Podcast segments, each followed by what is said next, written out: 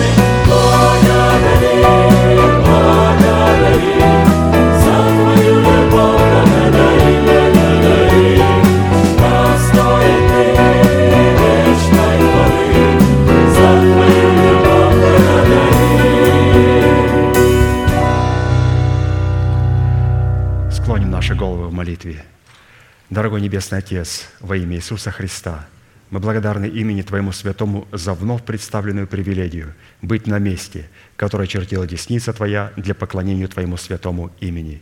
И ныне позволь наследию Твоему во имя крови завета подняться на вершины для нас недосягаемые и сокрушить всякое бремя и запинающий нас грех. Да будут прокляты в этом служении, как и прежде, все дела дьявола, болезни, нищета, преждевременная смерть, демоническая зависимость, всевозможные страхи, депрессии, разрушения, косность, невежество – все это да отступит от шатров святого народа Твоего. И ныне встань, Господи, на место покоя Твоего, Ты и ковчег могущества Твоего, и да облекутся святые Твои спасением Твоим, и да возрадуются пред лицом Твоим. Дай нам больше от Духа Твоего, пропитай нас Духом Твоим святым, позволь нам найти светлое лицо Твое. Мы благодарим Тебя, что это служение представлено апостолом Аркадием в Твои божественные руки, и мы молим Тебя, продолжай вести его рукою сильную и превознесенную. Великий Бог, Отец и Дух Святой. Аминь. Будьте благословенны, пожалуйста, идите.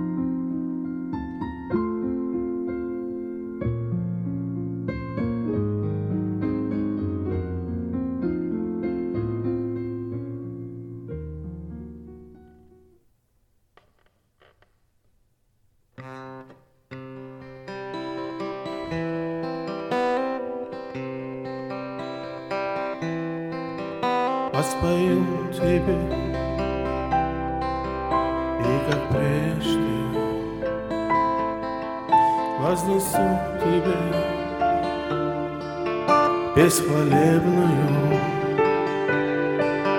Ты Спаситель наш, Агнец Божий, на кресте распят за безбожников, за безбожников.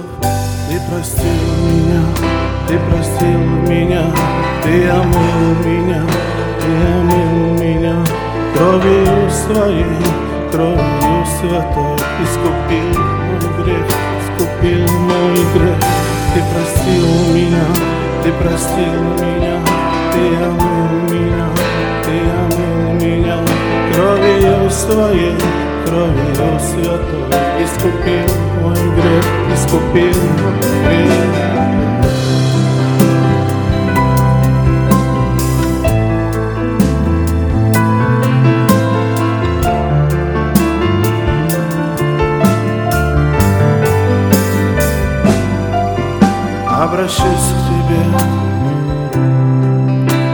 печали я. В моем сердце ты знаешь тайны. Распахну тебе двери сердца я. Под твоим крылом Безопасности я, безопасности я. Ты простил меня, ты простил меня Ты омыл меня, ты омыл меня. Кровью своей, кровью святой Искупил мой грех, искупил мой грех. Ты простил меня, ты простил меня Ты омыл меня, ты омыл меня. Кровью своей, кровью святой Искупил мой грех, искупил мой грех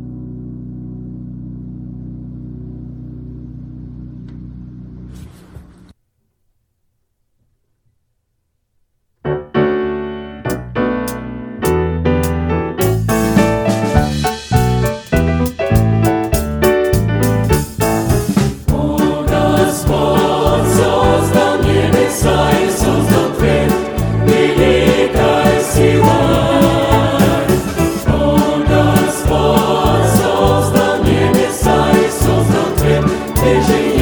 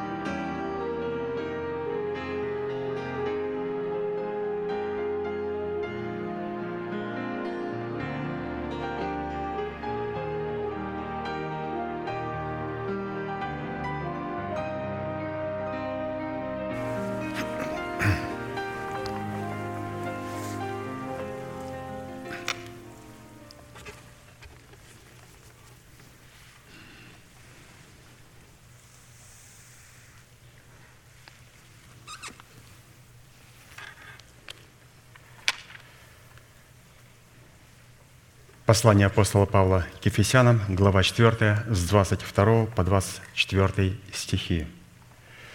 «Отложить прежний образ жизни ветхого человека, истлевающего в обостительных похотях, а обновиться духом ума вашего и облечься в нового человека, созданного по Богу в праведности и святости истины». Итак, право на власть – отложить прежний образ жизни, чтобы облечь свои тела в новый образ жизни. И сегодня мы будем изучать с вами средства для обличения самого себя в полномочия своего нового человека, которым является оружие молитвы. Апостол Аркадий сказал, что бытие молитвы сродни бытию Бога, ибо она, молитва, всегда присутствовала там, где пребывает Бог. И Бог между собою, Бог Отец, Сын и Святой Дух, общается в формате молитвы. Молитва является языком Бога, средством, даруемым нам Богом, и юридическим правом на общение с Богом. Именно поэтому правовой статус, молитвы принадлежал исключительно тем человекам, которые были облечены в правовое достоинство и статус священников, входить в присутствие Бога, чтобы предоставлять права и интересы Бога, выраженные в волеизъявлении Бога. И, исходя из откровений Писания, наша молитва в качестве воинов молитвы должна состоять из десяти важных аспектов. Это первое – быть неотступной, второй – быть усердной, третье – быть прилежной, четвертое – быть с дерзновением, пятое – быть благоговейной, шестое – быть с показанием веры сердца, седьмое – с благодарением, восьмое – с радостью, девятое – в страхе Господнем, и десятое – молитва должна твориться во Святом Духе. Вот 10 составляющих, и мы сегодня с вами их все пройдем. Давайте сразу начнем с первой составляющей. Неотступная молитва или постоянство в молитве. Неотступная молитва – антоним, слово антоним – это противоположное по значению слова. Это неверность и непостоянство – Колоссянам 4.2 «Будьте постоянны в молитве, бодрствуя в ней с благодарением». Постоянный – это непрерывный, непрекращающийся, верный, вечный, неизменный в своих наклонностях, в своих привычках и в своих привязанностях. Постоянная молитва – это постоянное поддерживание божественного огня в нашем духе – или постоянные отношения со Святым Духом, непрерываемые грехом. Итак, постоянство в молитве заключается в нашей способности сохранять огонь Божественного Духа в своем духе. А для того, чтобы его сохранять, необходимо вначале понять, как рожденный свыше человек сможет получить огонь в свой дух и каким способом он сможет сохранить его. Потому что, когда мы рождаемся, огонь не зажигается. Надо исполнить некоторые условия для того, чтобы огонь Божий а, был послан Господом в нашу жизнь.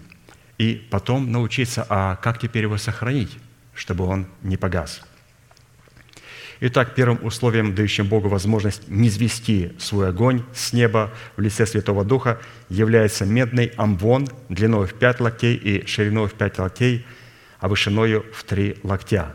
Вот это главное условие, которое не сводит огонь. То есть амвон – это возвышение, которое возвел Соломон, когда был построен храм. И это записано 2 Паралипоменон, 6 глава, 12-15 стих, а также 7 глава с 1 по 3 стих – читаю выборочно.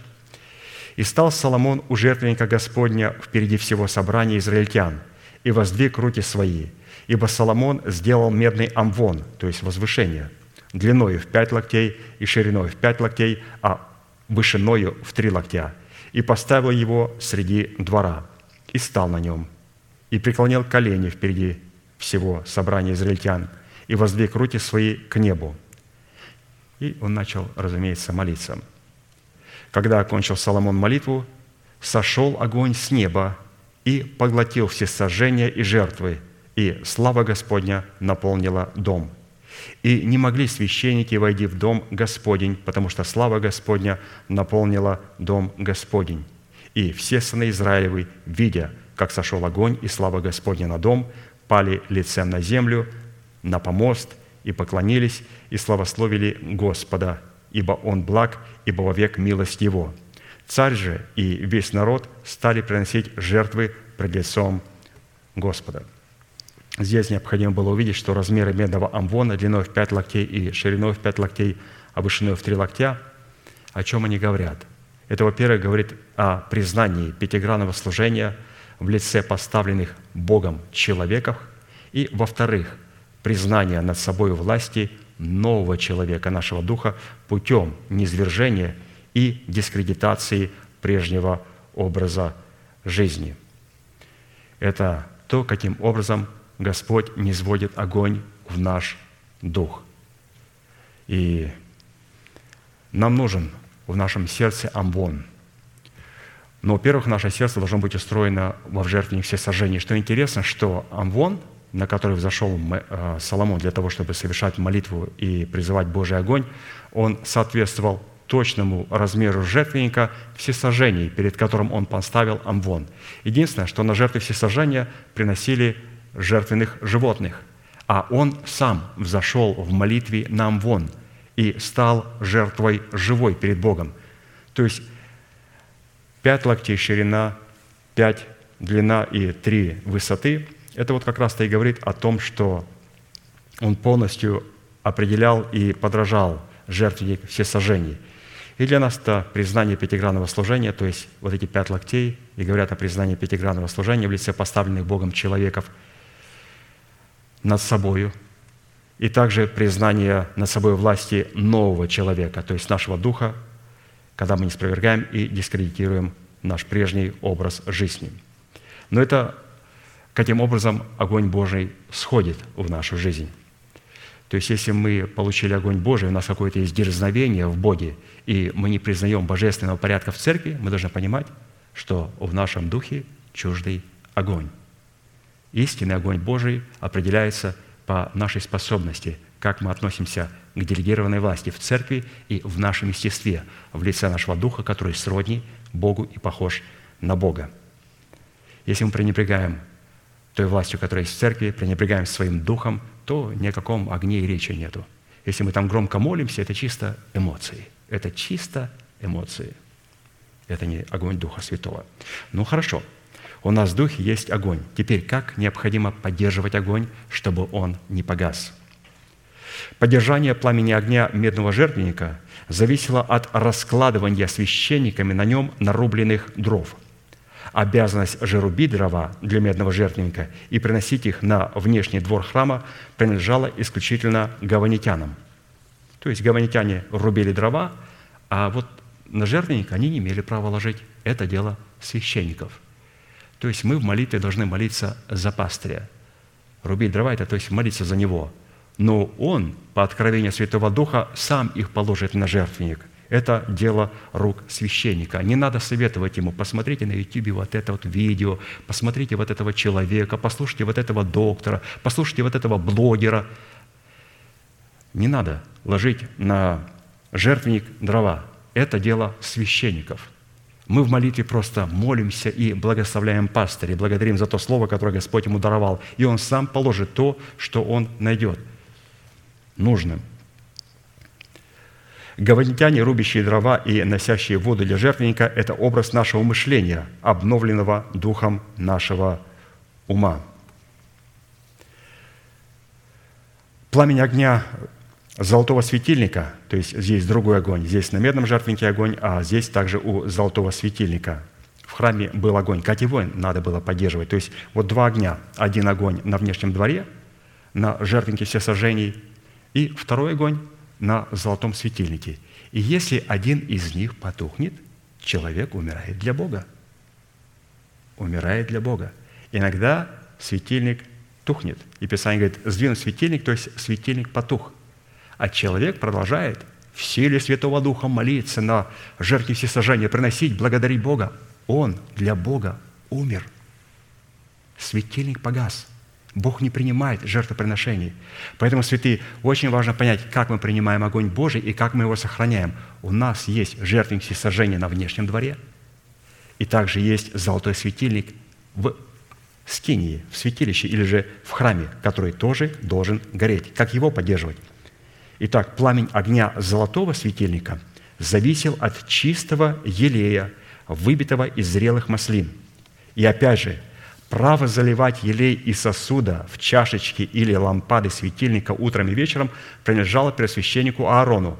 Право же выбивать елей из зрелых маслин принадлежало народу израильскому, то есть воинам молитвы. А посему, чтобы приобрести елей для своего светильника, необходимо было купить его у продающих в лице людей, которые насаждают семя Слова Божьего и которые поливают это семя. То есть, каким образом, святые, посмотрите, какой круговорот? Как сделать так, чтобы у пастыря был елей, чтобы он мог а, наполнить ими лампады светильника утром и вечером? Господь сказал израильтянам, вы принесите священникам елей. Так елей надо выбивать. А как выбивать? Как выбивать? Необходимо платить цену за елей. Мы слышим Слово Божие, мы принимаем Слово Божие. Мы обновляем этим Словом Божьим свое мышление. и потом мы начинаем выбивать его, исповедовать это слово в своей жизни. И когда Господь видит, что мы приняли, мы а, поняли это слово, обновили им свое мышление и начинаем в молитве выбивать это Слово Божие, тогда Он дает новое откровение пастырю для того, чтобы он снова передал его нам, чтобы мы могли снова его принять, снова этим откровением обновить свое мышление и снова это откровение начинать исповедовать, выбивать эти маслины. Обратите внимание, что откровение, которое дал Бог нашему апостолу, зависит от нас. И это очень хороший комплимент в нашу сторону – Потому что те откровения, которые он ему дал в преддверии надежды, это не просто потому, что пастырь у нас очень хороший. Пастырь у нас очень хороший, в этом нет сомнения. Прекрасный человек, золотой. Как его можно не любить? Но почему он сейчас дал? Почему он не дал, когда среди нас были плевелы? Потому что они хотели убивать елей. Потому что они хотели принимать смоковницы. Потому что соблазнялись на каждом слове, не признавая божественной власти. У нас есть в церкви святые, которые принимают Слово, обновляют этим Словом свое мышление и исповедуют в молитве. И тогда Господь дарует помазаннику Божьему откровение. Мы верим, что там еще есть у него очень много откровений, разумеется, Господь будет продолжать через него говорить. Но это первое. Второе качество. У нас должно быть усердие в молитве. Второе, Паралипоменон, 15 глава, 15 стих. «И радовались все иудеи, сей клятве, потому что от всего сердца своего клялись и со всем усердием взыскали его, и он дал им найти себя» и дал им Господь покой со всех сторон. Итак, что такое усердие? Усердие – это сильное желание или сильное алканье и жажда найти Бога или познать Бога. А вот антоним слова «усердие» – это противление. Итак, что такое усердная молитва? Усердная молитва рассматривается Писанием в усердном послушании глазу Господа в лице Его посланников – с чего начинается усердная молитва, святые? Это сослышание и явление послушания Слову помазанников Божьих. Захария 6, 15. «И вы узнаете, что Господь Саваоф послал меня к вам, и это будет, если вы усердно будете слушаться гласа Господа, Бога вашего». То есть усердие проявляет себя в послушании Слову Божию через Его уста – Далее усердная молитва рассматривается Богом жертвой, приносимой князем по усердию, которая приравнивается к жертве седьмого дня. Иезекииль 46, 12. «И если князь по усердию своему захочет принести все сожжения или благодарственную жертву Господу, то должны отворить ему ворота, обращенные к востоку, и он совершит свое всесожжение и свою благодарственную жертву так же, как совершил в субботний день. И после всего он выйдет и по выходе его ворота снова запрутся. То есть это говорит о том, что князь мог прийти среди недели, не в субботу. В Израиле приходили в субботу на богослужение. А у князя, не у простолюдины, никто никогда перед простолюдиной не открывал двери храма – когда князь приходил, народ с князем приходил. Когда наше обновленное мышление приходит перед Богом поклоняться по усердию, по сильной жажде, все наше естество, весь наш народ приходит на поклонение. И Господь рассматривает этот день субботой. Сегодня пятница, святые. Но вы понимаете, что мы находимся в субботе. Мы будем здесь в воскресенье, но мы причастники к народу израильскому. Воскресенье будет тоже для нас субботой. Вторник – это тоже суббота. И еще какая суббота? Еще какая суббота? Святые, которые приходят во вторник, уж они-то точно говорят, что они приходят по усердию. По усердию. Я говорю во вторник, потому что я тоже проповедую во вторник. Поэтому, конечно же, здесь Господь хочет показать важность, важность вот этой составляющей. Далее мы говорим об усердии, второе качество. Усердная молитва включает в себя правильное отношение к своему собранию. Евреям 10, 25. Не будем оставлять собрание своего, как есть у некоторых обычай, но будем увещевать друг друга, и тем более, чем более усматривайте приближение дня онного. Люди, которые оставляют с легкостью собрание, не по уважительным причинам, есть уважительные причины. Надо было куда-то уехать, или же по работе, или же а, другие а, положения. Человек заболел или не может прийти на, работу, на, на служение. Это уважительные причины. Но вот когда человек оставляет собрание, как обычай, просто он привык – Просто привык. Нет причин, он находит причины. Нету причин оставлять собрание, он находит причины. Вот, значит, нет усердия. Далее, усердная молитва без усердного приношения Богу облеченного в формат десятины, это подлог и фальшивка на усердие. 2 Коринфянам 9, 7. Каждый уделяя по расположению сердца, не с огорчением и не с принуждением, ибо доброходно дающего любит Бог. То есть необходимо расположить свое сердце и рассматривать эту заповедь как волей Божьей. Далее усердная молитва – это жертва благодарения, в которой человек верою видит избавление от всех своих бед. Псалом 53, 8, 9. «Я усердно принесу Тебе жертву, прославлю имя Твое, Господи, ибо оно благо, ибо Ты избавил меня от всех бед, и на врагов моих смотрело око мое». Победа над нашими врагами и над всеми нашими бедами заключается, если у нас есть усердие, то есть сильная жажда и сильное алканье. Третье качество, следующее. Должна быть прилежность в молитве. Очень важно. Потому что сегодня усердие есть, сегодня есть алканье и жажда, что-то хочется делать для Господа. Хочется сегодня пойти на собрание, а завтра не хочется. И послезавтра не хочется. Тогда приходит на помощь ее госпожа, ее величество, прилежность. Прилежность в молитве. Прилежность в молитве – это старательность, рожденная усердием, в которой человек задействует все имеющиеся у него силы и средства для достижения молитвенной цели, поставленной для него Богом. И прилежность и антоним, антоним прилежности – это небрежность и лень. В Писании определение прилежности выражается в молитвенной борьбе, в которой человек в сорботе с Богом преодолевает препятствия. И вот давайте посмотрим на Иакова. Осия 12 глава, 4 стих. Он боролся с ангелом и превозмог, плакал и умолял его. В Вифиле он нашел нас и там говорил с нами.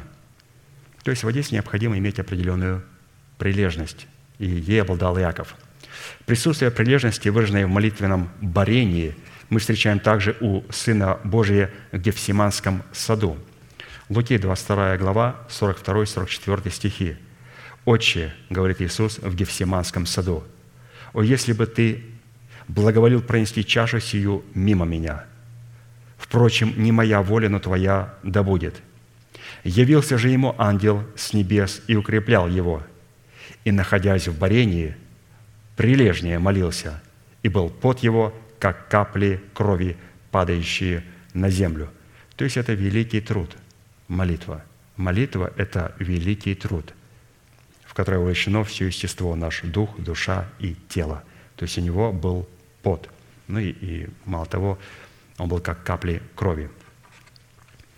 Прилежность в молитве, сопряженная затратами разумных, волевых и эмоциональных способностей человека, в которой полностью вовлекается дух, душа и тело, оказывая давление на плоть, мир и демонов с целью вытеснить их из пространства нашего призвания, которое принадлежит нам по праву, но находится под их контролем. То есть без прилежности, святые, мы не сможем выгнать из своей плоти мир, не сможем выгнать демонов с той территории, которая принадлежит нам, без усердия. Хочется один раз помолиться, и чтобы они ушли. Побелеть им во имя Иисуса Христа. Ну, иногда это так не проходит легко. Без-то может уйти. Вот характер так быстро не уйдет. Народ из нас так быстро не уйдет – Дом моего отца так быстро не уйдет. Мои собственные желания так быстро не уйдут. Демоны уйдут. Они проявляют послушание. Если человек обладает властью, он говорит, во имя Иисуса Христа, выйди и пошел вон. Он говорит, хорошо, понял. Они соблюдают полностью закон. Полностью закон. И уходят. Но если мы скажем во имя Иисуса Христа, любовь к этому миру, выйди из меня. Ага, неужели? Конечно же. Как выйди? Она не выйдет. Любовь к алкоголю, выйди из меня. Неужели? Так легко. Никуда она не выйдет. Любовь к сигаретам, выйди. Любовь к этому и к этому, выйди от меня. Не уйдет никуда. Никто никуда не уйдет. Бесы уходят. А это характер, черта нашего характера, наша зависимость. Это генетика, которая глубоко уходит своими корнями в нас. Поэтому его необходимо через прилежность выкорчевать. Прилежность в молитве дает Богу право отвечать на такую молитву. Деяние 12 глава, 5-7 стих. Итак, Петра стерегли в темнице, между тем церковь прилежно молилась о нем Богу. И вот ангел Господень предстал, и свет осиял темницу. Ангел, толкнув Петра в бок, пробудил его и сказал, «Встань скорее!» И цепи упали с рук его. Почему? Церковь прилежно молилась о нем Богу. Далее, прилежность молитвы дает человеку способность господствовать над своими врагами. Притчи 12, 24. «Рука прилежных будет господствовать, а ленивая будет под данью». И также прилежность молитвы дает человеку способность начальствовать в храме своего тела над всеми силами своей души. 1 Паралипоменон 26, 6, 8. У сына его, Шемаи, родились также сыновья, начальствующие в своем роде, потому что они и сыновья их, и братья их были люди прилежные и к службе способные. У нас должны быть вот такие священники, сыновья Шимаи, которые смогут быть прилежными и к службе способны. То есть любой служитель, будь ли это молитвенник, будь ли это предверник, будь ли это хорист, музыкант, то есть должно быть определенное качество, и это качество прилежности. Очень красивое качество, очень важное. Ну и последняя прилежность в молитве дает человеку способность иметь многоценное имущество. Притча 12 глава, 27 стих. «Имущество человека прилежного многоценно, и этим имуществом обладается то обетование, которое говорит об установлении нашего тела. И без качества прилежности невозможно восхитить этого обетования. Невозможно. Потому что имущество человека прилежного многоценно. То есть там есть все самые драгоценные обетования. Следующее качество, которое должно присутствовать в молитве, это дерзновение – Дерзновение в молитве – это наличие в сердце человека юридического права на обладание того, что он просит у Бога. Евреям 4, 16. «Да приступаем с дерзновением к престолу благодати, чтобы получить милость и обрести благодать для благовременной помощи». К престолу благодати нельзя приступать без дерзновения – мы делаем заключение, что это очень важная характеристика. Итак, антоним слова «дерзновение» – это дерзость, пренебрежение и своеволие. А вот что такое дерзновение? Оно имеет очень богатую семантику. Давайте прочитаем ее. Дерзновение – это откровенность и прямота в отношениях с Богом. Дерзновение – это смелость и уверенность в надежде на Бога – это твердое упование на Бога и Его Слово. Дерзновение – это свидетельство признательности и уважения к Богу, послушание нашей веры, вере Божьей. Также дерзновение – это выражение и откровение правды, обретенной в искуплении. Это право, основанное на праведности, обретенной в крови Иисуса. Дерзновение в сочетании с правом, обретенным в истине креста Христова – Дерзновение – это энергия человека, очищенная огнем Святого Духа от примесей плоти – Дерзновение – это святость, явленная в делах правды. Исходя из определений Писания, определение сути и назначения заключенного в слово дерзновения напрямую связано с качеством нашей веры, нашего упования и нашей надежды, обретенной в служении Нового Завета, которое является служением оправдания. Дерзновение в молитве – это смелое стремление к обладанию того, что мы просим у Бога, основанное на крови креста Христова – Евреям 10, 19, 23. Итак, братья, имея дерзновение входить во святилище посредством крови Иисуса Христа путем новым и живым, который Он вновь открыл нам через завесу, то есть крестную смерть, плоть свою, и, имея великого священника над Домом Божьим, да приступаем с искренним сердцем, с полной верою, краплением очистив сердца от порочной совести – и омыв тело водою чистою. Будем держаться исповедания упования неуклонно, ибо верен обещавший». Итак, здесь, в этом месте, присутствуют определенные высказывания, которые нам необходимо запомнить необходимо их понимать. Во-первых, здесь говорится о том, что, имея дерзновение, входить во святилище, то есть в присутствие Бога. Для того, чтобы входить в присутствие Бога, необходимо иметь дерзновение.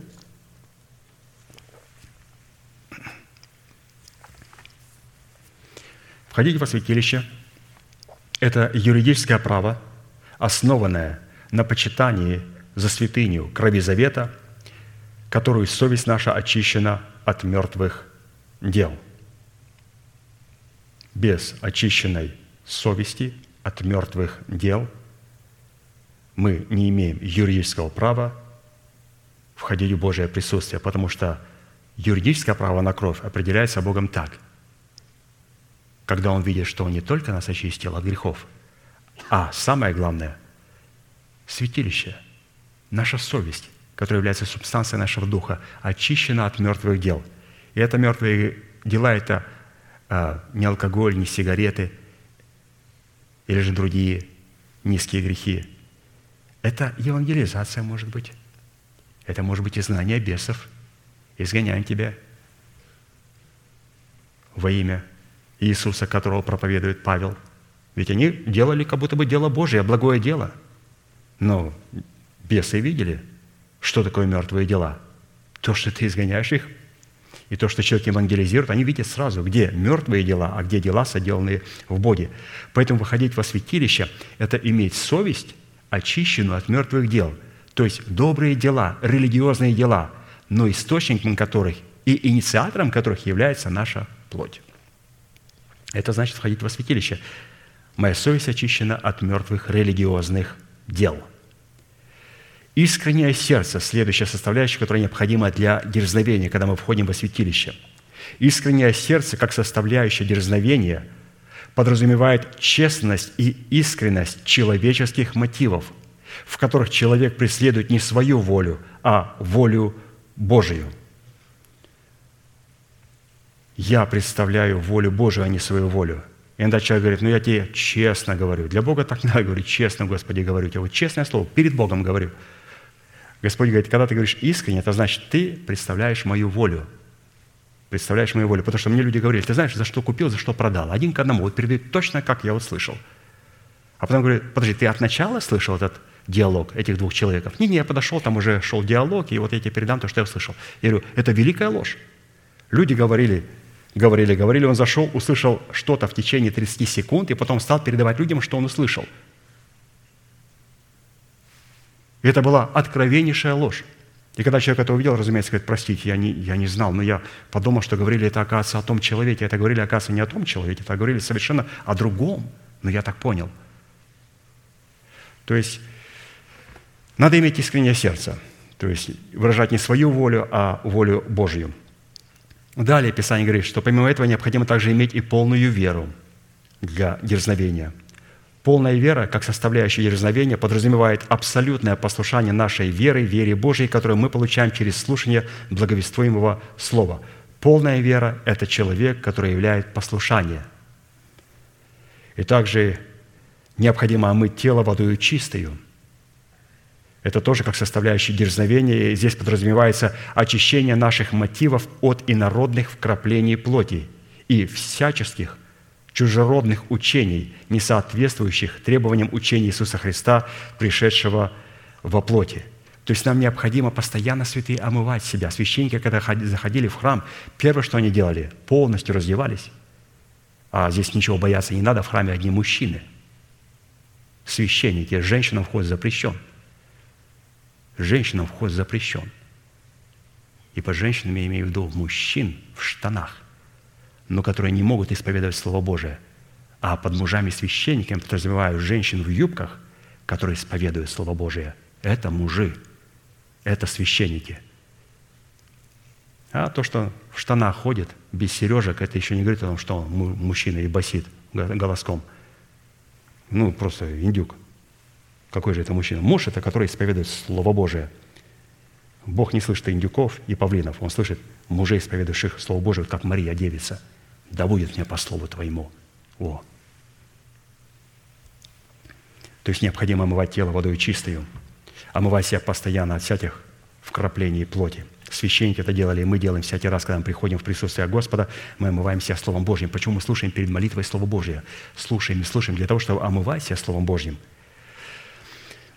Ну, вот такое интересное дерзновение. Далее. Дерзновение в молитве приготовляет хорошо служившим высшую степень во Христе Иисусе. 1 Тимофея 3,13. «Ибо хорошо служившие приготавливают себе высшую степень и великое дерзновение вере во Христе Иисусе». Далее, дерзновение в молитве – это определение не того, что мы чувствуем, а определение того, что мы знаем, что находится не в области наших чувств, а что находится в области нашего знания и нашей сердечной веры. Вот, пожалуйста, дерзновение. Ефесянам 3, 12, в котором мы имеем дерзновение и надежный доступ через веру в Него. А вера, она говорит, я знаю, не чувствую. А сегодня, как мы слышали, проповедники очень часто говорят, такая была вера у меня, такая была вера. Я говорю, ну в чем, в чем она выражается? Это как пришла, вот такие чувства такие пришли сильные, прямо так провозгласить. И человек вот... Вера – это не чувство. Вера – это знание Слова Божьего. И это истинное дерзновение. Чувство – это не дерзновение, а истинная энергия и огонь Святого Духа, он заключается в знании Слова Божьего. И последнее дерзновение, говоря о дерзновении в молитве, это, взирая на славу Господню, преображаться в тот же образ от славы в славу, как и Господня Духа. 2 Коринфянам 3 глава, 19, 9 и 18 стих. «Имея такую надежду, мы действуем с великим дерзновением, с великим дерзновением, а не так, как Моисей, который полагал покрывало на лице свое. Мы же все открытым лицом, как в зеркале, взирая на славу Господню, преображаемся в тот же образ от славы в славу, как от Господня Духа. Без взирания зеркала благовествуемого Слова Божия мы не сможем преображаться из славы в славу, не сможем действовать с великим дерзновением. Великое дерзновение только тогда, когда мы взираем святые в зеркало. В зеркало – вот интересное сравнение в зеркало. В зеркале что мы видим? Себя. То есть кто-то должен положить было это откровение в наше сердце через благовествуемое слово. И чтобы мы увидели это слово в себе и увидели себя в этом зеркале. И вот такая вот э, часть у помазанников Божьих, чтобы научить нас увидеть себя в зеркале Слова Божьего. И это великий труд. Для чего? Чтобы в нас отобразился Христос – и когда Христос в нас отображается, то вот мы истинно смотрим в славу Божию, смотрим в зеркало. И уже видим не себя, а видим Христа. То есть какое важное а, служение у посланников Божьих. Следующее качество, которое должно быть в молитве, это благоговение в молитве. Благоговение в молитве определяется как выражение любви священного трепета и страха и изумления, основанное на знании того, кем для нас является Бог и что сделал для нас Бог. Антоним слова «благоговение» – это пренебрежение и ненависть. Благоговение в молитве – это выражение любви человека к Богу и к Его святому имени. Неемия 1, 11. «Молю Тебя, Господи, да будет ухо Твое внимательно к молитве раба Твоего и к молитве рабов Твоих, любящих благоговеть пред именем Твоим». Исходя из определения того, что рабы Господни, входящие пред лице Господня, любят благоговеть пред именем Господним, следует, что отсутствие благоговения в молитве – это отсутствие любви к Богу, как написано, «Кто не любит Господа Иисуса Христа, анафема, маранафа». Слово анафема да будет отлучен, маранафа Господь грядет. Вот люди, которые не любят Господа – а вопрос, как выражается эта нелюбовь? Ведь мы зайдем в любую церковь и скажем, «О, как я благоговею перед Господом!» Да и тебе, Боже, благоговеть так перед Господом. Как ты определишь мое благоговение? Очень просто, очень просто. Читаем дальше. Отсутствие любви к имени Бога определяется отсутствием любви к истине, которую человек получает через благовествуемое Слово. Второе. Фессалоникийцам, 2 глава, 7, 12. За то, что они не приняли любви истины, любви истины, за то, что они не приняли любви истины, за то, что они не полюбили истину мою для своего спасения. И за сие пошлет им Бог действие заблуждения, так что они будут верить лжи, да будут осуждены все неверовавшие истине, но возлюбившие неправду. Обратите внимание, он снова здесь провозглашает, да будут осуждены. То есть анафема и маранафа. Оказывается, он вначале сказал, что любить, кто не любит Господа, анафема и маранафа, а потом говорит, кто не любит истины, благовествуемого слова, да будет осужден, анафема и маранафа им. Оказывается, истина, святые, благоговение перед Богом – это наше отношение к благовествуемому слову. Поэтому Христос определял своих учеников очень просто. Он говорит, это дерево, которое не отец мой насадил. Как? Он говорит, очень просто. Как они относятся к слову? Они сказали, и все ученики, которые были у него, ушли и соблазнились. И Петр говорит, Господи, все ученики оставили тебя, соблазнились на твоих словах. Ты сказал ученикам, чтобы они ели твою плоть и пили твою кровь. Быть каннибалом нам этого нельзя. Он говорит, ты не хочешь с ними уйти? И вы все 12 с ними уйти. Он говорит, нет, ты имеешь глаголы вечной жизни. Мы выражаем нашу любовь к тому, что мы любим Слово, которое есть у тебя.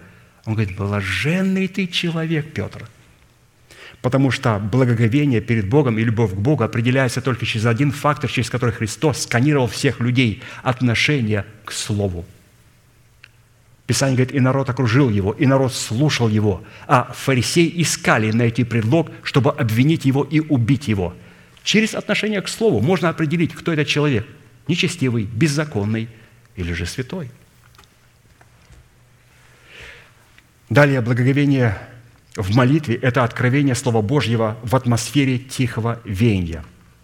Иов, 4 глава, 12-17 стих. «И вот ко мне тайно принеслось слово, и ухо мое приняло нечто от него. Среди размышлений о ночных видениях, когда сон находит на людей – объял меня ужас и трепет, и потряс все кости мои. И дух прошел надо мною, дыбом стали волосы на мне. Он стал, но я не распознал вида его, только облик его был пред глазами моими. Тихое венье, и я услышал голос. Человек праведнее или Бога? И муж чище ли Творца своего? То есть, когда он услышал эти слова, он волосы, говорит, у меня дыбом встали, когда он... То есть это говорит о том, что когда мы слышим Слово Божие, какая у нас реакция? Какая у нас реакция? Здесь он говорит, что у меня волосы дыбом встали. И я увидел его облик пред глазами своими. Не распознал его вида.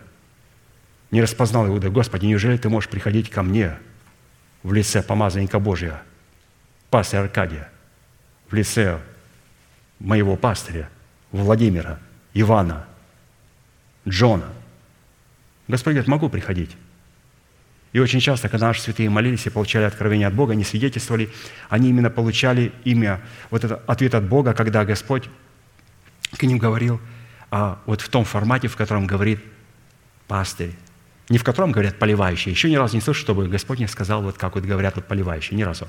Но все люди, которые общаются с Богом, говорят, мы чувствуем присутствие вот этого отцовской любви и слышим имя, э, и слышим Господа, вот Он отвечает нам в формате, в котором проповедует наш пастор Аркадий. Святые, и это первый признак, один из признаков, что с вами говорит Дух Святой. Если с вами будет говорить другой голос, то надо сразу поставить его на дальнюю полочку и подождать, пускай он там помаринуется – так, закрыть его хорошенечко, и пускай помаринуется. Если потом вскиснет, пробочка лопнет, ну, понятно, оно было отравленное. отравленное. Когда мы получаем откровение, пускай они там помаринуются немножко. Потом, если что, они взорвутся, эта банка с помидорами, с этими откровениями. Подождать немножко надо. Время покажет, какие там огурцы и помидоры. Но когда мы слышим такое откровение, ведь Самуил прибежал а, к первосвященнику и сказал, ты меня звал? Он спал прямо перед ковчегом. Он говорит, нет. Он пошел снова лег. Самуил, Самуил. Он прибежал, говорит, или ты меня звал? Он говорит, а, это Господь. Это Господь, потому что Господь с тобой не будет говорить никем, никаким другим именем и никаким другим голосом. Он будет говорить моим голосом. Сынок, это Господь с тобой говорит. То, что он тебе скажет, потом, пожалуйста, передай мне, потому что Господь со мной давно уже не говорит. Но слава Богу, что у нас в церкви помазанник, с которым Бог продолжает и сегодня говорить. И сегодня говорить. И мне не нужно слышать голос формате пастыря Аркадия. Сегодня этот голос я слышу вот здесь. О чем это говорит? Это говорит о том, что святые, Дух Святой продолжает говорить с нашим пастырем. Благоговение в молитве – это исповедание устами откровения Слова Божьего, которое производит великие землетрясения и разрушает оковы. Деяние 16 глава, 25-34 стих. «Около полночи Павел и Сила, молясь, воспевали Бога. Узники же слушали их. Вдруг сделалось великое землетрясение, так что поколебались основания темницы. Тотчас отворились все двери, и у всех узы ослабели. Вот это было истинное благоговение в молитве. Хорошо, давайте посмотрим на следующую составляющую, которая должна быть в молитве. Это показание веры сердца. Тоже очень важная составляющая, которая должна присутствовать в молитве. Итак, шестым признаком воина молитвы является вера, исходящая и основанная на слышании Слова Божьего, исходящего из уст Божьих через посланников Божьих, облеченных полномочиями Святого Духа, быть устами Бога. Антоним веры Божьей является неверие, пренебрежение и противление вере Божьей, как написано. Второе Паралипоменон 36, 15, 21. «И посылал к ним Господь Бог отцов их, посланников своих от раннего утра, потому что Он желал, жалел свой народ и свое жилище. Но они издевались над посланниками, посланными от Бога, и пренебрегали словами Его, и ругались над пророками Его – доколе не сошел гнев Господа на народ его, так что не было ему спасения». То есть вот это слово «антоним» веры – это неверие, пренебрежение, противление. Вот в этом месте как раз и показывается вот этот антоним. А теперь давайте посмотрим на синоним слова «вера». Марк 11, 23. «Имейте веру Божию, ибо истинно говорю вам, если кто скажет горе поднимись и вернись в море, и не усомнится в сердце своем, но поверит, то сбудется по словам его. Будет ему, что не скажет». Ключевая фраза данного стиха обусловлена повелевающей формой глагола «имейте веру Божью», в Писании звучит не как предложение, не как совет и не как альтернатива чему-либо, а как военный приказ, как повеление начальника и совершителя веры. Приведем некоторые определения веры Божьей и определения нашей веры, призванной – посредством своего послушания вере Божией соработать с Его повелениями. Итак, два примера веры Божьей и потом наша вера. Каким образом наш воин, наш солдат, вера сработает с генералом, с Божьей верой. Итак, во-первых, вера Божья в достоинстве Слова Божьего, исходящего из уст Бога, это сущность самого Бога. Второзаконие 7, 9. «Итак, знай, что Господь твой есть Бог верный, который хранит завет свой и милость к любящим Его и сохраняющим заповеди Его до тысячи родов». Вера Божия – это то есть сама сущность Бога. Он Бог верный, верный в Слове. Это Его сущность.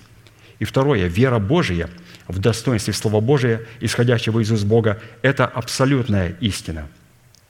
Иоанна 17, 17. «Освети их истиною Твоею, Слово Твое есть истина. Характеристика Бога – верная истина, и также освети их истиной. То есть эту истину Он предлагает нам через свои уста. И когда Господь что-то говорит через свои уста, там всегда присутствует Его верность. Он верен своему Слову. Но когда Господь не использует свои уста, а когда мы слушаем какие-то другие уста, уста преисподние – то там не будет никакой верности Божьей. Нет, разумеется, могут происходить определенные вещи. Ведь почему сегодня залы экстра вот этих всех сенсов, или как их называют, там, колдунов, ворожеев, особенно это популярно у славян, одна из самых оккультных национальностей, народов на планете Земля, африканцы и славяне. Мы очень любим то, что близко к сатанизму, к оккультности, к духовности вот к такой – африканцы и славяне, то здесь необходимо быть очень осторожным. Наша вера, теперь давайте посмотрим, это принятие и повиновение информации семени Слова. Это уже вот вера воина, молитвы. Евреям 4.2. «Не принесло им пользы слово слышанное, нерастворенное верою слышавших». Необходимо растворять веру Божию, то есть то слово, своей верой, через повиновение той информации, того слова, которое мы слышим. И также наша вера – это в определенных обстоятельствах носитель и производитель семени информации. Матфея 12, 37. «Ибо от слов своих оправдаешься, и от слов своих осудишься». Вот мы сначала растворяем Слово Божие верою, и потом начинаем это растворенное Слово этим Словом себя оправдывать.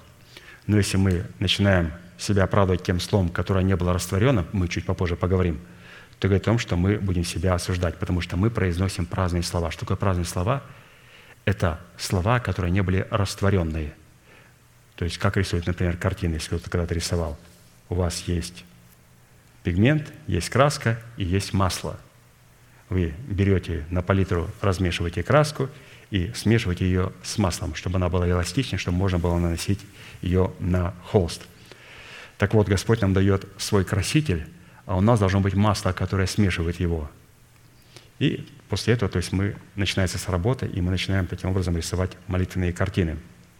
А если человек не использует вот этого растворителя, он не может растворять Слово Божие, которое принимает, отвергает его, то Писание говорит, слова таких людей будут в осуждение им. Человек оправдывается только теми словами, которые были растворенные его верою. Ну, вот так очень коротко, что такое вера Божья и что такое наша вера. Каким образом Бог говорит, через кого Господь говорит, и как мы это слово принимаем, как мы его растворяем, и когда оно уже в нас растворенное в нашем сердце, потом мы начинаем молитвенно рисовать картины, начинаем оправдывать себя перед Богом и провозглашать, кто мы есть в Иисусе Христе – Следующее качество – благодарение в молитве. Благодарение в молитве – это выражение и раскрытие благодарного сердца перед Богом. Благодарение в молитве – антоним этого слова – неблагодарность и жестоковыйность. Суть и природа благодарения в молитве выражает себя через хвалу в поклонении Богу и включая в себя такие составляющие. Это благодарить значит перечислять имена и титулы Бога – это перечислять совершенные дела Бога, это благодарить Бога за совершенные им дела, это хвалиться Богом, оставаться и не покидать своего места, быть верным своему призванию. Благодарение – это изучать и восполнять желания Бога. Благодарение и хвала Богу – это доверять Богу и уповать на Бога. То есть вот это благодарное сердце, как много в нем а, заключено важных составляющих. Именно благодарность человека в молитве, выраженная в его хвале, является атмосферой, климатом и средой, в которой пребывает Бог, в которой проявляет себя Бог, и которой Он становится, в которой Он становится прибежищем и щитом нашего упования и нашего спасения. Псалом 21, 2, 6. «Но ты, святый, живешь среди славословий Израиля». То есть, когда они начинают его благодарить. «На тебя уповали отцы наши, уповали, и ты избавлял их. К Тебе взывали они и были спасаемы. На Тебя уповали и не оставались в стыде. Суть и природа благодарения в молитве определяется отсутствием сквернословия, пустословия и смехотворства. Вот, святые, пожалуйста. Мы в каждой молитве Господа благодарим. Господи, благодарю Тебя за это, Господи, благодарю Тебя за это, Господи, благодарю, благодарю, благодарю, благодарю, благодарю, благодарю. Ефесянам 5.4, сквернословие и пустословие и смехотворство неприличны нам, а напротив – благодарение. Из имеющейся констатации следует, что сквернословие, пустословие и смехотворство несовместимы с благодарением у молитвенника, несовместимы. Что такое смехотворство? Смехотворство – это порочная радость. Мы в нашей молитве говорим, поставь нас перед славою Своей непорочными в радости. Непорочными в радости. Это очень важная составляющая, это о том, что у нас сердце благодарственное, потому что у нас не присутствует смехотворство. Смехотворство – это порочная радость. А мы ищем непорочной радости, чтобы стоять перед славой Его. Что такое пустословие? Пустословие – это исповедовать Слово, которого нет в нашем сердце. Мы его просто не растворили, но мы молимся этим Словом. Оно должно быть растворенное в нашем сердце, должно быть принятое. А что такое сквернословие? Сквернословие – это прибавлять и убавлять от Слова Божьего. Это сквернословие. И в основном все матершины, маты – это либо спрессованные несколько слов, либо очень короткие слова. То есть это вот и есть сквернословие, это и убавлять от Слова Божьего. Писание говорит, что вот человек убавил от Слова Божьего, все. Его имя изгладено, изглажено из книги жизни. Господи, что я в молитве сквернословил? Конечно же.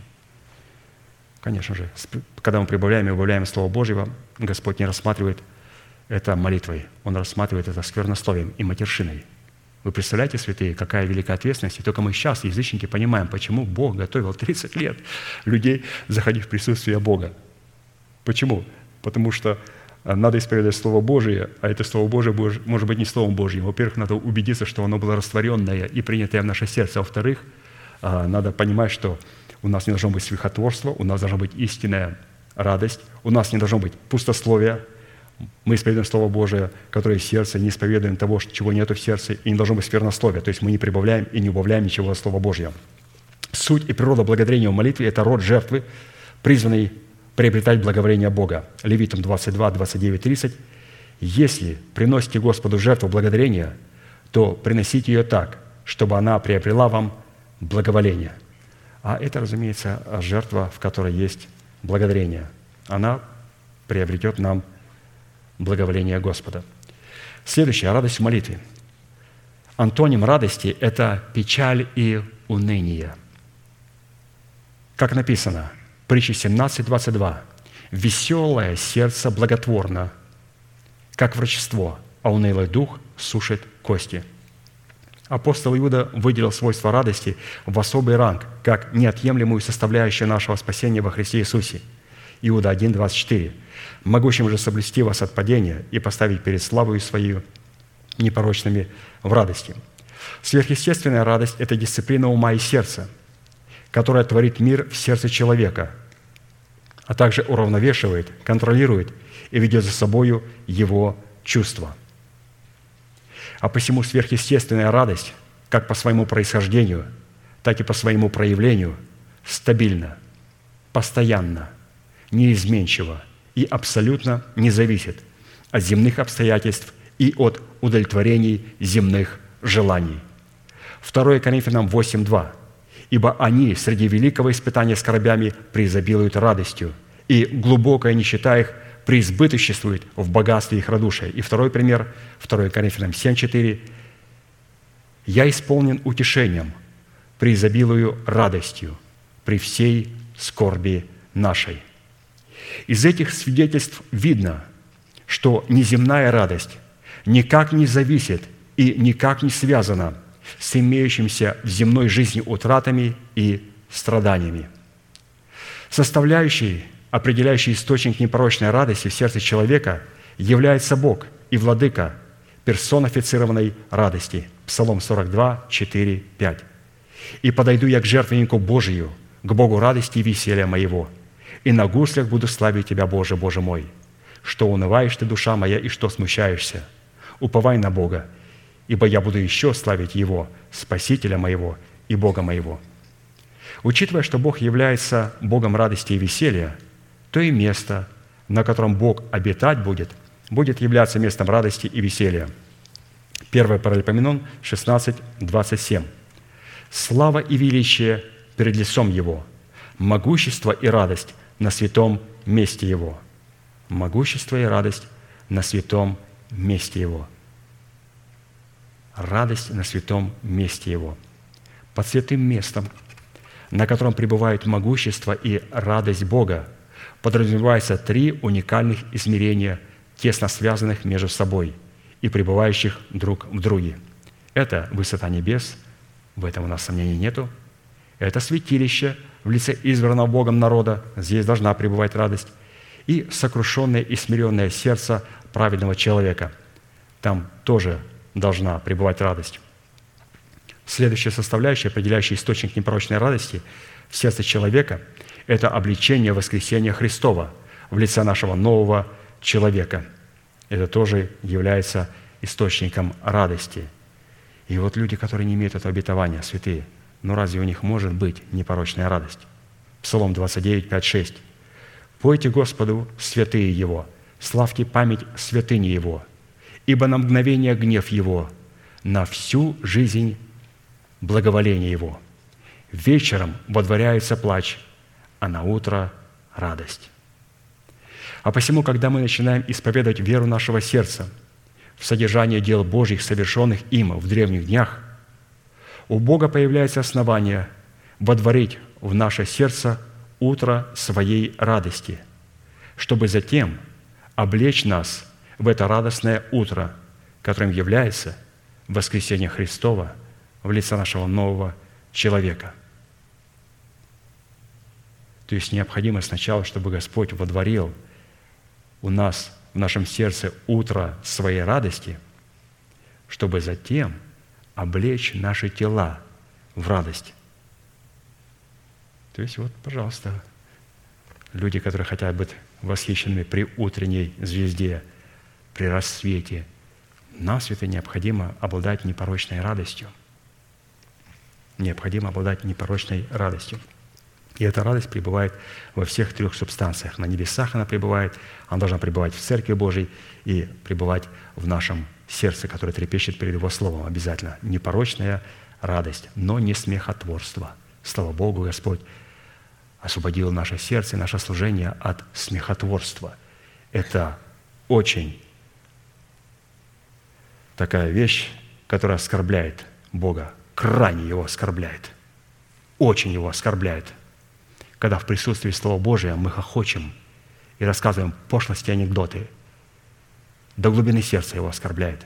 И он найдет способы, каким образом все это нечисть и все это смехотворство выкинуть вон из Церкви Божией и, разумеется, выкинуть из наших сердец, чтобы у нас не было смехотворства внутри нас. Далее – Молитва, творящаяся в страхе Господнем. Страх Господний, антоним этого слова – страх человеческий. Исходя из констатации Писания, человек, познавший и исполнившийся страхом Господним, освобождается от всех видов страха. Как написано 1 Иоанна, 4 глава, 18 стих. «В любви нет страха, но совершенная любовь изгоняет страх, потому что в страхе есть мучение, боящийся несовершен в любви. Страх Господень – это одно из имен Бога, которым Бог вступается за боящихся Бога, чтобы защитить их. Бытие 31, 42. «Если бы не был со мною Бог Отца моего, Бог Авраама и страх Исаака, ты бы теперь, говорит Иаков Лавану, отпустил бы меня ни с чем – Бог увидел бедствие мое и труд рук моих, и вступился за меня вчера». То есть он говорит о том, что Иаков, что у меня есть Бог Авраама, и имя его – страх Исаака. Оказывается, страх, святый, он передается не только через нашу генетику, по суетной линии наших отцов, что, оказывается, страх Божий, очень важно, страх Божий должен передаваться через человека, представляющего отцовство Бога – Святые, как это важно? Вы представляете, насколько важно, чтобы человек, которого мы слушаем, в служении которого мы находимся, чтобы он, он обладал страхом Исаака.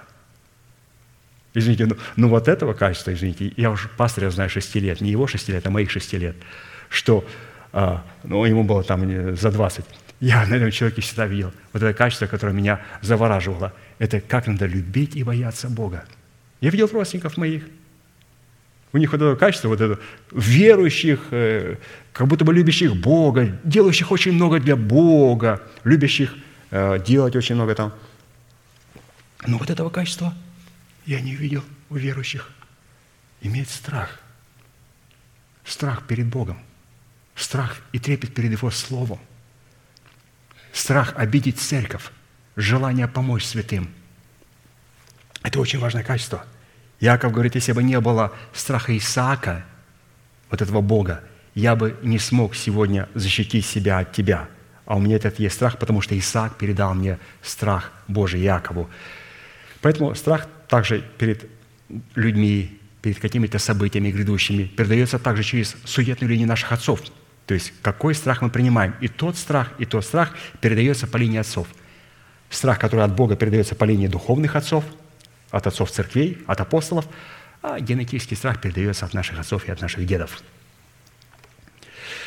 Далее страх Господень проистекает из источника премудрости Божьей. Псалом 110.10. Начало мудрости – страх Господень. Разум верный у всех, исполняющих заповеди Его. Хвала Ему прибудет вовек. Далее страх Господень, содержащийся в мудрости Господней, всегда чист. Так и написано. Псалом 18.10. Страх Господень чист, пребывает вовек. Далее страх Господень в сердце боящегося Бога является источником вечной жизни, удаляющим их от сетей смерти. Притчи 14, 27. Страх Господень – источник жизни, удаляющий от сетей смерти. То есть человек, который обладает страхом Божьим, его убить ну, невозможно. Либо он сам согласится умереть, либо Господь его отзовет. Убить такого человека невозможно. Но, разумеется, мы э, сами себя не будем навлекать на себя смерть, потому что мы полностью зависим от Господа, и мы не призываем смерть, мы ее прогоняем для того, чтобы представлять интересы воли Божьей. У нас есть страх Божий, у нас есть источник жизни, и Он удаляет нас от смерти. Мы прогоняем смерть. Далее, страх Господень в сердце боящегося Бога облекает их в ненависть к злу и к его носителям. Притча 8.13. Страх Господень ненавидеть зло, гордость и высокомерие, и злой путь и коварные уста я ненавижу. И это страх Божий, выраженный в ненависти к нечестию. И последнее. Страх Господень призван ввести боящихся Бога в наследие завета Господня, в котором Бог мог бы дать им наследие язычников, то есть получить власть над своим телом, усыновить тело воскресением Христовым. Псалом 110, 5, 6 пищу дает боящимся Его, вечно помнит завет свой. Силу дел своих явил Он народу своему, чтобы дать Ему наследие язычников. То есть сегодня это наследие, наше наследие находится у язычников, то есть у царствующего греха. И Господь говорит, если у нас будет страх Божий, то Господь даст нам наследие язычников и позволит нам господствовать над нашими язычниками, над нашими эмоциями, над нашими чувствами – и их наследие станет нашим наследием. Когда это была земля ханаанская, потому что там жили хананеи, а сегодня это земля Израиль, то есть на ней живут евреи, израильский народ. Поэтому мы благодарим Бога за то, что наше тело сегодня рассматривается Богом как земля израильская, земля воина молитвы, то есть земля и наследие язычников стало нашим наследием. И последняя молитва, творящаяся во Святом Духе. Это последний аспект, который необходим в нашей молитве. То есть необходимо молиться во Святом Духе. Антоним Святого Духа – это Дух человека. Вы скажете, а мы думали, что Дух Антихриста. Не... Антоним Святого Духа, первый, кто противостоит Святому Духу, это не Дух Антихриста, это наш Дух, но который не очищен, в своей совести от мертвых дел, за которыми стоят организованные силы тьмы во главе с нечистым духом в лице падшего Херувимом. Святые, давайте еще раз повторим эту важную вещь. Антоним Святого Духа – наше сердце, наша совесть, не очищенная от мертвых дел. Как бы я ни хотел быть антонимом для Святого Духа. Да сохранит меня Господь. Я хочу быть синонимом для Святого Духа. Причина такого пространного определения состоит в том, что дух человека, не очищенный в своей совести от мертвых дел, противостоит Святому Духу, который по своей природе является носителем святости. Иоанна 4, 24, 23. «Бог есть Дух, и поклоняющиеся Ему должны поклоняться в Духе и истине, ибо таких поклонников Отец ищет себе». То есть поклоняться в Духе и в истине. Поклоняться в своем Духе через истину – исповедовать веру своего сердца. Ну, давайте посмотрим на эти два определения. Поклонение в духе и потом поклонение в истине. То есть, если поклоняться надо в духе и в истине, то это говорит о том, что поклонение должно быть в духе и поклонение должно быть в истине. Во-первых, поклонение в духе определяется состоянием нашего сердца, в котором наша совесть очищена от мертвых дел, обрезанием Христовым, в котором мы умерли для своего народа, для дома своего Отца и для своих расслевающих вожделений. Вот что такое поклонение в духе. То есть приготовить свое сердце для принятия Слова Божьего. А вот поклонение в истине – это результат познания начальствующего учения Христова, записанного на скрижалях нашего сердца, дающего нам возможность пребывать во Святом Духе и поклоняться во Святом Духе, чтобы представлять в своем поклонении волю Божью и трепет – перед истиною благовествуемого нам Слова Божия. Вот это поклонение в истине. Поклонение в духе. Наша совесть очищена от мертвых дел. Она готова принимать Слово Божие. Я принимаю Слово Божие и поклонение в истине. Я принимаю это неповрежденное Слово Божие, и я начинаю исповедовать это неповрежденное Слово Божие. И мы сейчас будем молиться, святые, и благодарить Бога за эту милость, которую мы имеем. Это то, чем должны обладать воины молитвы. И у нас есть, да, 20 минут. Давайте сейчас вместе прогласим несколько мест Священного Писания вместе.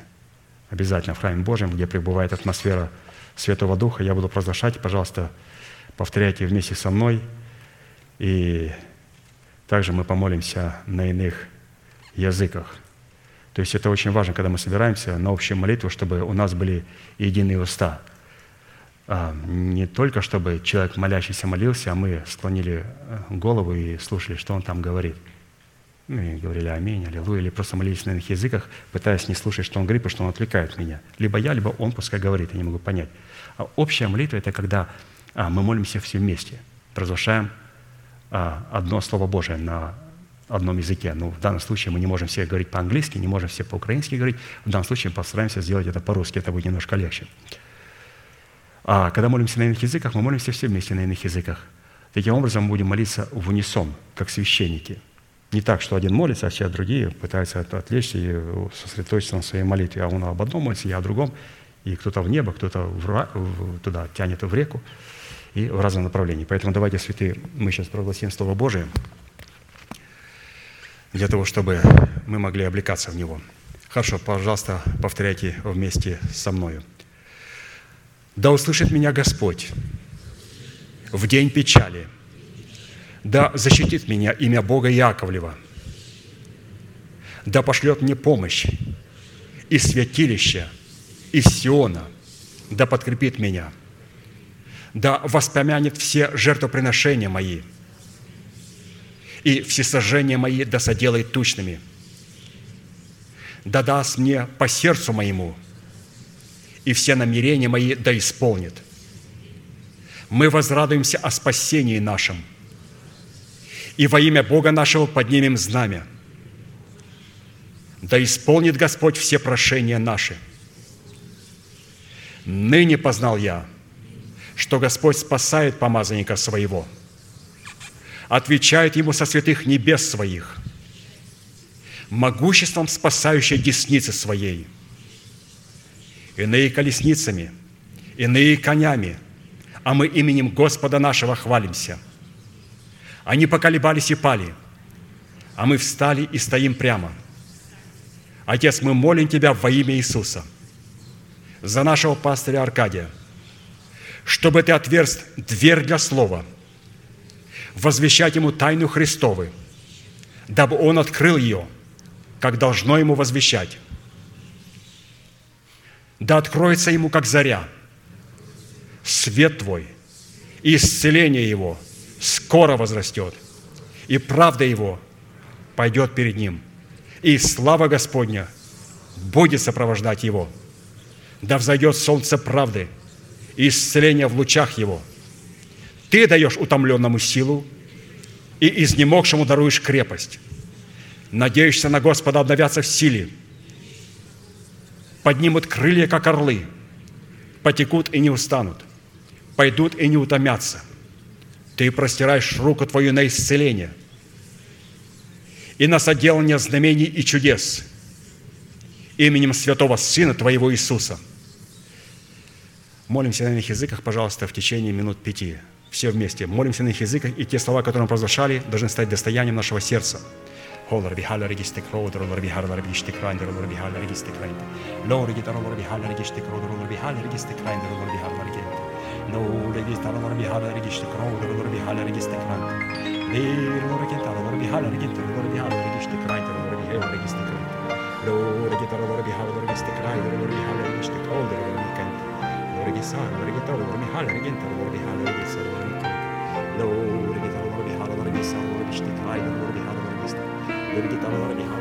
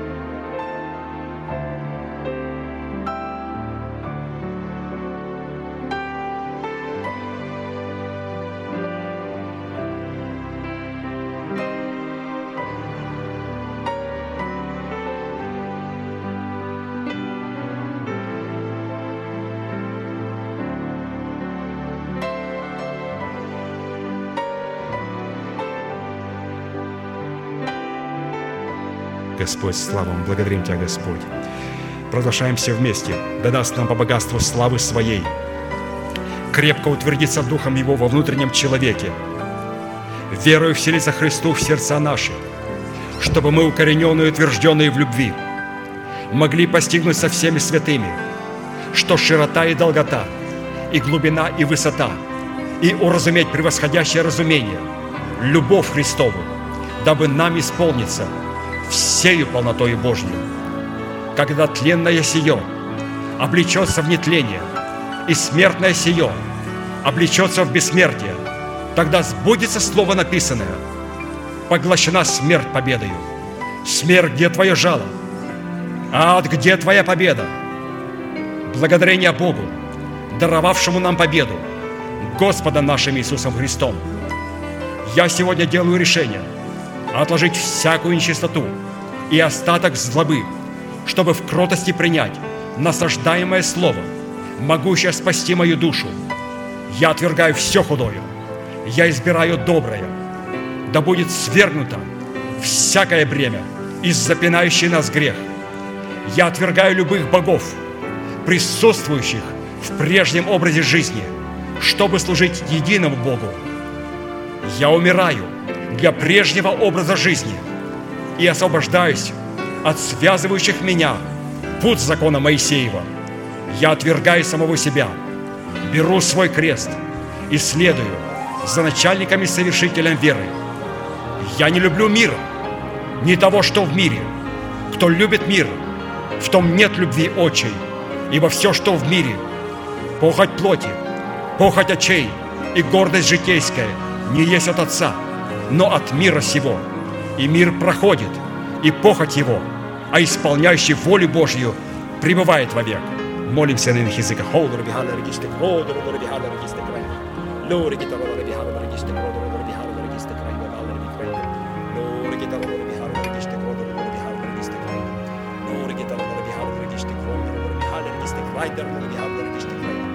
Lore gitar lore vi haller gistek kroner lore vi haller gistek rider. Lore gitar lore vi haller gisanta lore vi haller gistek rider lore vi haller. Lore gitar lore vi haller gisanta. Lore بحال رجستان ترى مرة بحال رجستان ما ترى مرة بحال لو رجيت أنا مرة بحال رجستان لا رجيت أنا ترى مرة بحال رجستان مرة مش تكراي لا حال رجستان كراي لا حول رجستان لا رجستان كراي لا حال رجستان كراي لا مرة بحال رجستان مرة بجد لوش تكراي لا حال لوش تكراي لا حول رجستان تام حول رجستان تام Liggen da din håller ist den Taler ist und håller i gitarrer i kanter.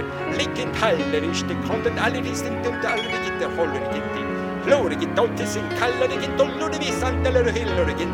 Handen. Håller i harrar i harrar i krejder i krantar. Исповедуемся вместе, Отец, во имя Иисуса Христа. Я благодарю Тебя за право облекаться в ризы спасения, в весон чистый и светлый, в одежде правосудия, в венец жениха, образство невесты, в брачную одежду и в представительную силу Яхвы Саваофа. Благодарю Тебя, Отец, за пребывание нас во Христе Иисусе, ибо нет ныне никакого осуждения тем, кто во Христе Иисусе, потому что закон Духа жизни во Христе Иисусе освободил меня от закона греха и смерти. Благодарим, что все обетования Божии в нем да и в нем аминь, в славу Божию через апостолов. Мир Божий, который превыше всякого ума, да соблюдет сердца наши и помышления наши во Христе Иисусе. Я умею жить в скудости, я умею жить в изобилии, научился всему и во всем, насыщаться и терпеть голод, быть в обилии и быть в недостатке. Все могу в укрепляющем меня Иисусе. Молимся на иных языках. Холдер,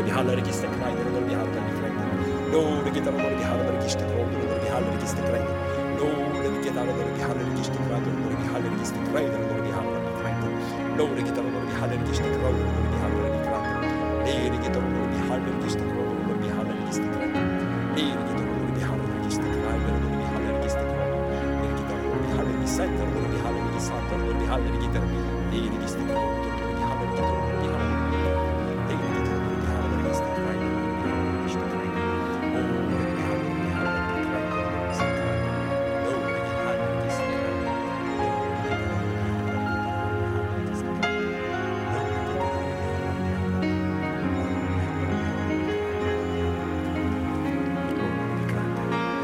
Продолжаем все вместе. Благодарим Тебя, Отец, за пребывание Христа в нас. Я душою моею стремлюсь к Тебе ночью, и духом моим я буду искать Тебя во внутренности моей с раннего утра. Как безмерно величие, могущество Его в нас, верующих по действию державной силы Его. Я храню добрый залог Духом Святым, живущим во мне. Я запечатлен обетованным Святым Духом, который есть залог наследия моего, для искупления удела Его, в похвалу славы Его. Я знаю, в кого уверовал, и уверен, что Он силен сохранить залог мой на онный день. Во имя Иисуса Христа мы молимся за царей и за всех начальствующих, дабы проводить нам жизнь, тихую и безмятежную, во всяком благочестии и чистоте, ибо это хорошо и угодно Спасителю нашему Богу, который хочет, чтобы все люди спаслись и достигли познания истины. Отче наш, сущий на небесах, да святится имя Твое, да придет царствие Твое, да будет воля Твоя и на земле, как и на небе.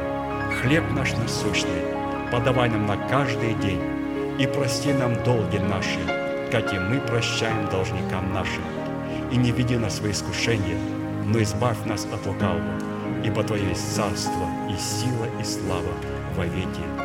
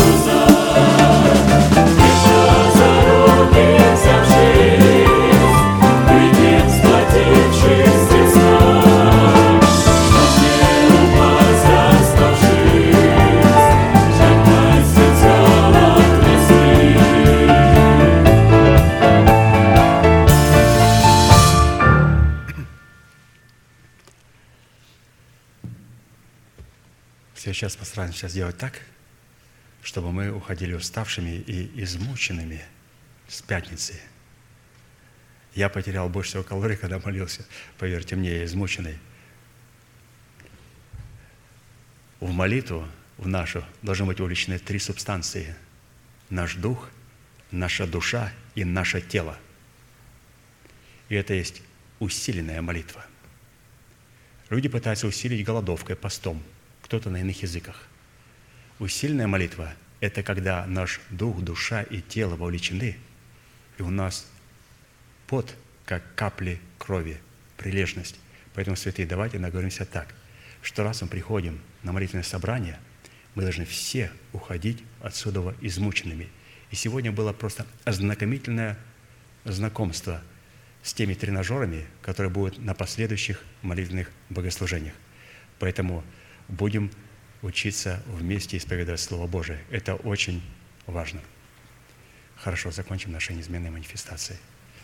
Могущему же соблюсти нас от падения и поставить пред славою Своею непорочными в радости, единому, премудрому Богу, Спасителю нашему, через Иисуса Христа, Господа нашего, слава и величие, сила и власть, прежде всех веков, ныне и во все веки.